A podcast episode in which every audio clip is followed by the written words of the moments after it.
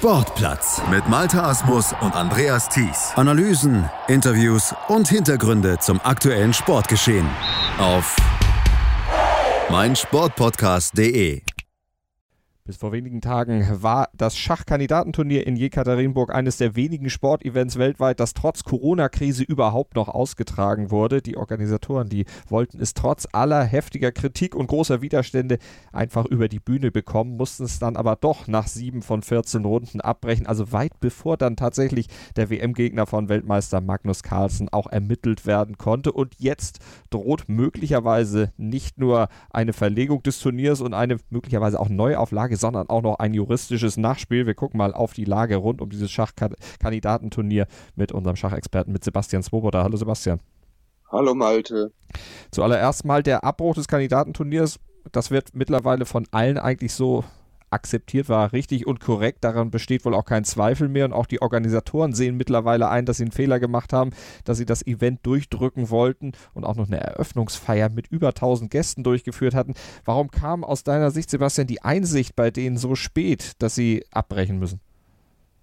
Ja, weil man irgendwie diese drohende Pandemiewelle auf sich einfach nicht zu, äh, hat äh, zukommen sehen und man eben behauptet hat, äh, das ist jetzt unsere Bühne und die ganze Welt schaut auf uns und wir machen das. Und äh, wenn während die ähm, während quasi der Rest der Welt äh, mit dieser Pandemie zu kämpfen hat ähm, in Russland ähm, wird das dann halt äh, eher klein geredet. Irgendwann hatte man dann halt doch Bedenken wenn es dann heißt die Spieler könnten Probleme bekommen nach Hause zu fliegen. Äh, der Flugverkehr wurde eingestellt. Und ähm, ja Passenderweise muss man natürlich sagen, wurde der Flugverkehr genau an dem Tag eingestellt, wo quasi Halbzeit war. Ähm, also genau nach sieben von 14 Runden und dann ähm, wurde ja quasi festgelegt, man, äh, man unterbricht es und man möchte es, Termin gibt's noch nicht, an anderer Stelle fortsetzen einer derjenigen, die vor dem Turnier schon immer gesagt hatten, Leute, lasst das Ganze verlegen, lasst es uns gar nicht erst anfangen, war der Aserbaidschaner Taimur Rajabov, der Großmeister aus Aserbaidschan. Was waren seine Bedenken im Vorfeld und warum stand er auch mit diesen Bedenken offenbar relativ alleine? Denn er war ja der Einzige, der sich wirklich geäußert hat in die Richtung. Ja, also man muss dazu sagen, es, gab von, äh, von anderer Seite, gerade von den beiden chinesischen Teilnehmern, äh, die hatten auch ein paar äh, bedenken und das sieht man auch eigentlich in der Form, wie auf jeden Fall der mitfavorisierte Ding abgeschnitten hat. Aber Rajabov hat halt auch ganz klar an die äh, an die Vernunft äh, appelliert und gesagt, Leute, das macht doch eigentlich gar keinen Sinn. Warum muss man jetzt hier daran festhalten? Lass uns erstmal noch bei dem Thema Bedenken bleiben, weil du sagtest, auch ein paar Chinesen waren nicht gerade begeistert davon, dass es dann tatsächlich stattfinden soll. Aber es gab keine gemeinsame Widerstände. Ist es im Schachsport nicht üblich, dass sich Sportler auch zusammenschließen? Sind das alles wirklich nur Einzelkämpfer, die eigentlich nur für sich gucken und gar nicht so groß eine Loyalität irgendwo erkennen lassen zu den Kontrahenten? Ja, das ist eine gute Frage. Ähm, soweit sind wir auch alles Individualisten, aber vielleicht ist das noch was, die, die Weltspitze oder die Weltelite ähm, vielleicht ist das ein, ein, neues Thema oder ein neues Kapitel, was jetzt aufgeschlagen werden muss, was die äh, Spieler da halt auch einfach mal lernen müssen. Das ist wo wirklich das Beste gewesen wäre, ähm, einfach zu acht dahin zu gehen und zu sagen, wir, wir können oder wir wollen nicht spielen. Ähm, es gibt im Moment Wichtigeres auf der Welt und sieht mal zu, äh, dass ihr das Ding äh, erst gar nicht anfangt. Äh, das wäre definitiv der bessere Weg gewesen, weil jetzt so im Nachhinein ist halt sowieso die Frage, ich kenne mich da ehrlich gesagt noch nicht so aus, wie da überhaupt die Chancen von Rajabov theoretisch aussehen, aber möglicherweise hast du da recht, dass das noch etwas ist, was so Schachspieler, so Einzelkämpfer, hm. zwar auch Mannschaftswettkämpfe und so, auch für die Topspieler, ähm, aber trotzdem, es ist immer Mann gegen Mann und ob da jetzt zwei, drei, vier oder bis zu acht gegen acht spielen, das äh, ändert da eigentlich relativ wenig. Und das hatte Rajab auf dem Weltverband FIDE dann auch alles per Brief mitgeteilt und ihn aufgefordert, das Turnier doch zu verlegen. Das berichtete er im Interview mit chess.com. Of course, I have expressed myself in a letter that I've sent to um, to Dvarkovich at first, and um, then, as you know, um, talking about uh, all the I mean, the legal actions that FIDE can take in that situation. Uh, he told me that, I mean, he sent me the letter, official letter back, and um, it was written that it cannot be postponed non legally, non practically. Also, um, I was told by the uh, high profile FIDE representatives that, um, including the president of FIDE, that um, uh, the point is that they are following all the instruction of the authorities of Russia and so on, and um, they do not stop the tournaments, so uh, everything is fine and things like this. Alles wäre okay und man befolge von Seiten des Schachverbands die Anweisungen der russischen Regierung, hieß es dann weiter. Das russische Sportministerium, das müsse das Event absagen. Der Weltverband habe ansonsten keine Handhabe, das zu tun. So sagt Rajapow, wurde es ihm von der FIDE mitgeteilt. Das decke sich aber nicht mit den Aussagen des russischen Sportministeriums. Later on, the Minister of uh, Sports of Russia um, said in, um, in press, and it, it's available, the materials are online. He says that in uh, one of his interviews that um, uh, the international federations, if they want to postpone events at the territory of Russia, they should uh, send this kind of, uh, you know, the message or the, um, you know, the request uh, to the Ministry of Sports and then they can take this decision. I was told otherwise that uh, once they are not stopping the events, uh, the, the, Russian Ministry of Sports, uh, FIDE cannot take any actions. Okay, this was the first thing that they said, which uh, contradicts with the words of the Minister of Sports, which I guess uh, is the right authority, uh, you know, to to to know how things are. Da eine Verlegung unter diesen Umständen also nicht möglich war, hatte Rajabow aus eigenen Stücken dann auf einen Start verzichtet. Für ihn rückte der Franzose Vachier Lagrave ins Feld nach und so stellte sich also der Zusammenhang dann kurz zusammengefasst dar. Sebastian, wie beurteilst du denn die Rolle, die die FIDE in dieser ganzen Geschichte gespielt hat? Mit Ruhm hat sie sich nicht bekleckert. Nee, aber das ist, äh, das, das hat, ist auch vorher schon ähnlich so gelaufen. Ähm, beziehungsweise, ja, der der, ähm, der Weltschachverband FIDE hat sich hier ähm, ja zum einen ähm, zum einen quasi nicht an die Vorgaben äh, gehalten. Generelles Sportverbot war ja eigentlich schon ja sehr früh mehr oder weniger ausgesprochen. Ähm, dann hält man noch dieses Foto, was dann blöderweise bei der Eröffnungsfeier mit den tausend Gästen gemacht wurde. Das hält man dann wieder unter Verschluss wo natürlich die Spieler nicht dabei waren. Die Spieler wurden komplett medizinisch da so irgendwie überwacht, wurde mehrfach am Tag Fieber gemessen und so. Ähm, also das ist äh, unter den Voraussetzungen äh, muss ich ganz ehrlich sagen, ähm, kann man da kein äh, kein kein professionelles Turnier spielen, wo es ja immerhin um einen Platz in, in, in der Weltmeisterschaft gegen äh, Weltmeister Magnus Carlsen geht. Mhm. Da ganz klar sagen, da äh, darf man auch gespannt sein, was dort von Seiten der äh, FIDE da eben noch folgt. Wird es da Konsequenzen geben? In der Verbandsspitze wird der Präsident zurücktreten müssen. Das wären ja in anderen Sportarten eigentlich so die Schritte, die kommen müssten nach so einem, man muss es sagen, Desaster.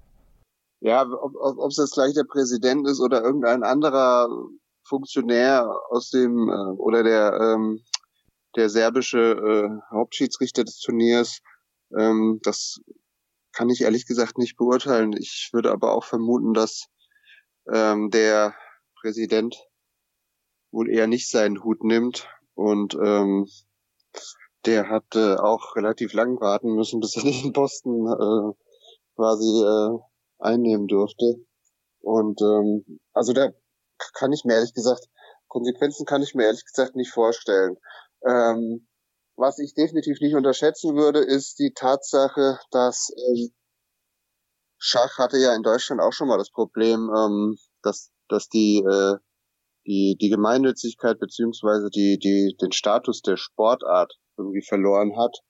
Äh, ich darf mal, kann man halt beobachten, wie das IOC auf sowas äh, reagiert. Äh, Schach ist ja auch vom IOC äh, offiziell anerkannte Sportart. Ob da vielleicht das IOC noch irgendwie was unternehmen wird, und da vielleicht sagen wird, hier Leute, ihr habt dann Fehler gemacht, bitte korrigiert das bitte auf die und die und die und Art und Weise, würden wir gern sehen. Weiß ich nicht. Es wäre vielleicht mal eine spannende Sache. Ist allerdings ja nicht olympisch. Die Sportart Schach wird dann unter diesen Umständen aber vielleicht auch diese Möglichkeit gar nicht kriegen. Werden wir alles erkennen. Äh, Ratschabov, der hat jetzt auch Konsequenzen gefordert. Er habe sich ja schließlich intensiv vorbereitet auf dieses Event, sagt er bei chess.com. Ein Turnier oder ein Team von Sekundanten für das Turnier zusammengestellt und er fordert jetzt nach Ende der Corona-Krise, dass das Turnier neu gestartet wird und er dann auch ins Teilnehmerfeld mit integriert wird. Er könnte sich da sogar juristische Schritte vorstellen, die er einlegt, um das durchzudrücken. Welche Chancen würdest du ihm da einräumen? Sebastian, ich weiß, du bist kein Jurist, aber was glaubst du, wie wurde sowas überhaupt schon mal im Schach äh, versucht? Nee, das ist eine absolute Sondersituation für, äh, ja, für alle von uns und auch für, für die, für die Teilnehmer da ähm, von dem, von dem Kandidatenturnier. Und ähm, er hat halt sofort in, in der ersten Reaktion, ähm, hat er halt gesagt, ich, äh, ich werde meinen Anwalt kontaktieren, der wird das prüfen. Ähm, ja, der Aufwand für so ein Turnier ist halt schon extrem hoch. Ne? Wenn man dann halt guckt, man hat dann so sein Team, man trainiert jeden Tag ähm, und man hat dann die, man verteilt die Aufgaben oder sein, sein, sein Team hat dann, der eine macht das, der andere macht das. Also die einzelnen, also das ist wie so eine Art Dauertrainingslager mit so und so vielen Leuten. Und man selber steht natürlich ganz oben und muss dann äh, aus dem Training das Ganze äh, ziehen und dann an dem Turnier teilnehmen. Also es ist Aufwand, es kostet viel Geld. Diese Top-Profis, die betreiben da, wie ich eben schon gesagt habe, schon einen extrem hohen Aufwand, um halt eben dann ähm, unter ihresgleichen, weil das sind ja alles Top-Spieler, die da gegeneinander spielen, also sie sind alle so gut vorbereitet, um dann da halt sich da durchzusetzen.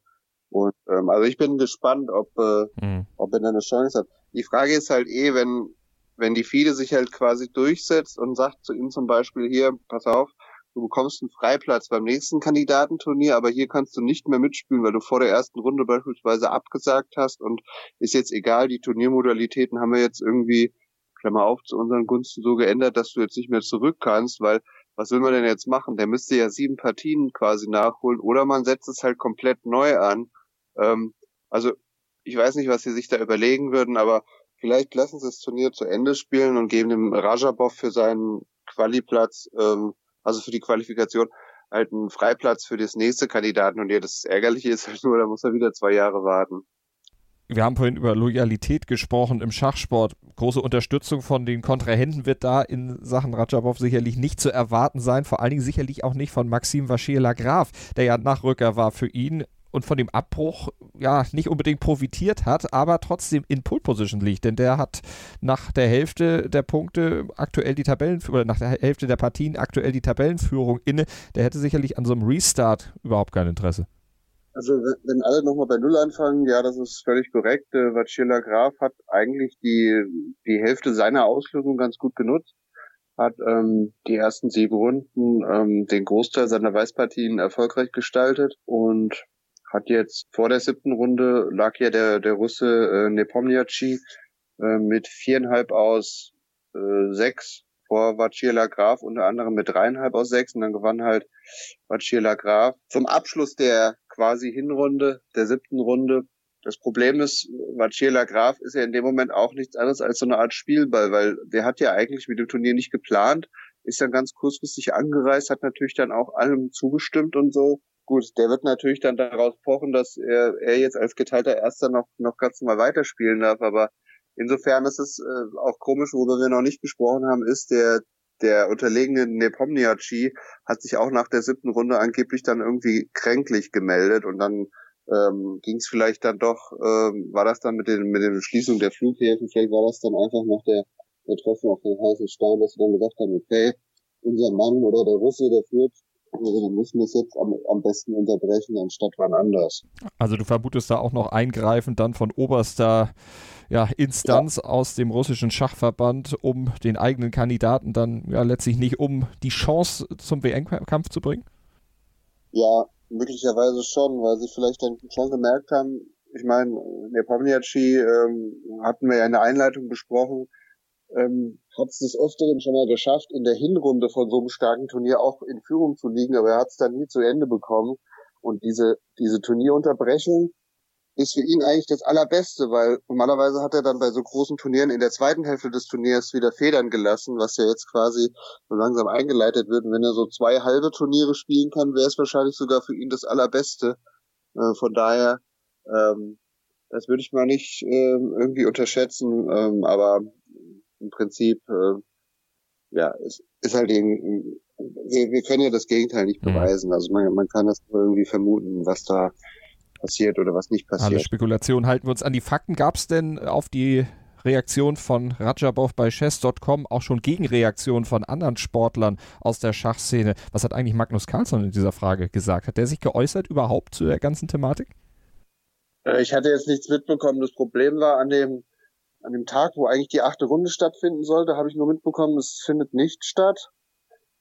Und ähm, da hatte Carlsen, der ja auch die ganzen Runden äh, was übrigens sehr interessant war am Anfang, äh, der sprach dann immer mit, mit ähm, Chess24, die halt äh, mit deutschem, internationalen, spanischen Kommentar das Ganze gezeigt haben. Da hat er immer im englischen Stream hat er ähm, irgendwie diskutiert. Das habe ich nicht so ganz mitbekommen.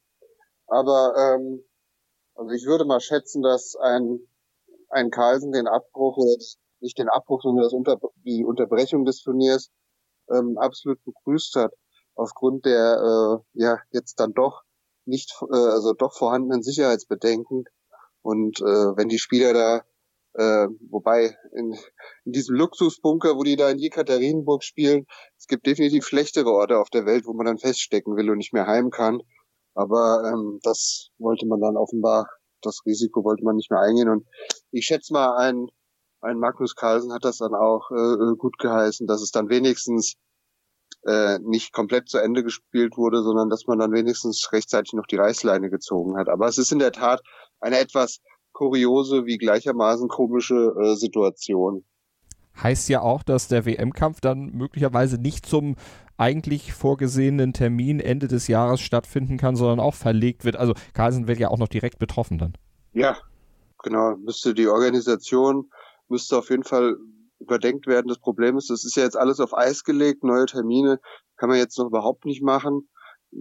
Na, wenn man jetzt sagt, okay, Sommer, Herbst oder wir machen das Kandidatenturnier quasi direkt acht Wochen vor dem WM-Kampf oder wir verschieben den WM-Kampf wirklich in den kompletten Winter. Das, das ist ja eigentlich alles quasi fix. Damit hat ja jetzt niemand quasi gerechnet, dass man alles einfriert und um vier Monate nach vorne zieht zum Beispiel. Ähm, da sind ja noch andere Rahmentermine, die jeder Spieler und die der Weltschachverband hat, die ähm, das ist nicht so einfach.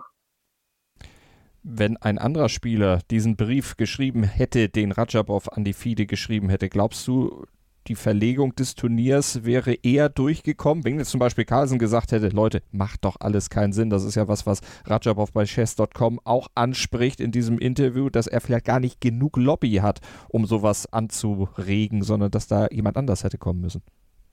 Ja, wäre halt die Frage, ob der ein, äh, ob das überhaupt clever gewesen wäre, von einem Carlsen sich vor dem Turnier da schon einzumischen, ähm, ob die jetzt spielen sollen oder nicht. Also da hätte ich Carlsen jetzt eher so eingeschätzt, dass der halt clever genug wäre, sich im Vor, also vor dem Turnier äh, gar nicht weiter zu äußern. Ähm, ja, es wäre möglicherweise, wenn wirklich einer der russischen Spieler das gemacht hätte oder die beiden oder die Russen hätten sich zusammengetan, ähm, vielleicht hätte das eine andere Strahlkraft gehabt, aber möglicherweise hat man das Ganze von vornherein verhindert und hat die quasi dahingehend getrimmt und hat gesagt, hier Leute, ähm, ihr seid hier sicher, ihr werdet jeden Tag untersucht, ihr wart sowieso jetzt 14 Tage in Quarantäne und eure Gegner auch, oder vielleicht haben sie denen das auch einfach nur erzählt, obwohl das ja auch wiederum nicht stimmte. Ähm, und gesagt, euch kann nichts passieren, ihr seid hier bestens versorgt und sobald irgendwas ist, brechen wir sowieso ab, so ungefähr, ja.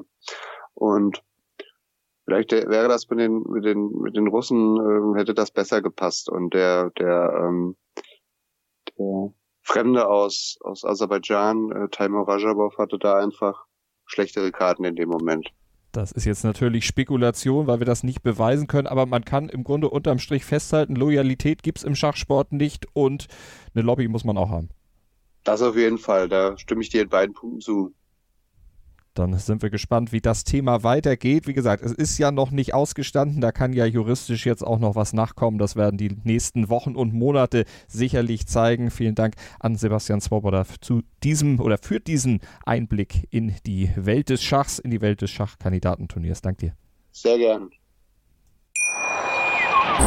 Wie baut man eine harmonische Beziehung zu seinem Hund auf? Puh, gar nicht so leicht. Und deshalb frage ich nach, wie es anderen Hundeeltern gelingt, beziehungsweise wie die daran arbeiten. Bei Iswas Dog reden wir dann drüber. Alle 14 Tage neu mit mir, Malte Asmus und unserer Expertin für eine harmonische Mensch-Hund-Beziehung, Melanie Lippisch. Iswas Dog mit Malte Asmus. Überall, wo es Podcasts gibt. Sportplatz mit Malta Asmus und Andreas Thies. Analysen, Interviews und Hintergründe zum aktuellen Sportgeschehen auf meinsportpodcast.de.